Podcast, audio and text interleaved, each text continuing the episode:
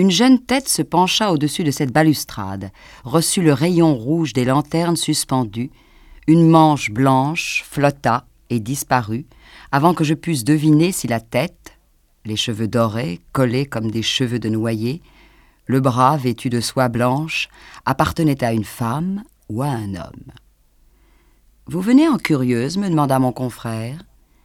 Il gisait sur son petit matelas. Je m'avisai qu'il avait troqué son smoking contre un kimono brodé et une aisance d'intoxiqué.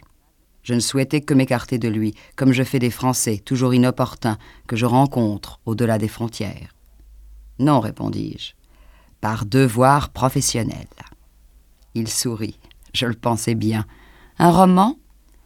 Et je le détestais davantage pour ce qu'il me croyait incapable, moi, qu'il était, en effet, de goûter ce luxe.